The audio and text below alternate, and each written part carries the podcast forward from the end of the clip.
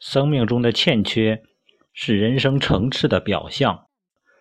呃，在我们看到的一些电视剧里边，尤其一些豪门的电视剧，嗯，一些屌丝逆袭型的电视剧里边，我们经常会看到一个穷人家的孩子，当他接触到一个豪门的子弟的时候，会发现他欠缺很多。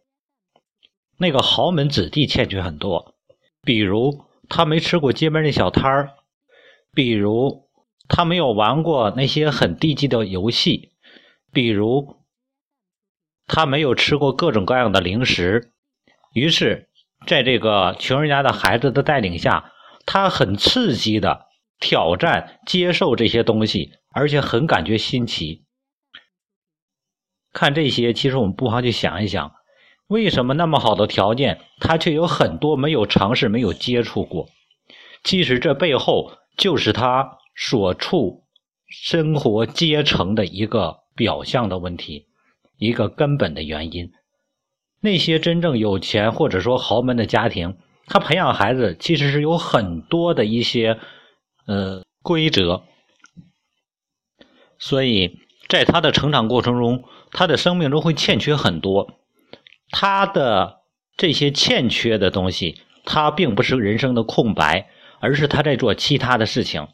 比如说，他没有享受过那些很普通的，或者说，呃，穷人家孩子引以为人生童年记忆的一些游戏。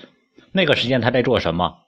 他可能参加了无数的培训班。所以说，当这个富家子弟带着那个穷人家的孩子共同走进演唱会的时候，你会发现，他一耳就能听出来演唱会正在演奏的是什么，甚至于哪个乐曲弹的不够好，他跟谁谁有什么差别。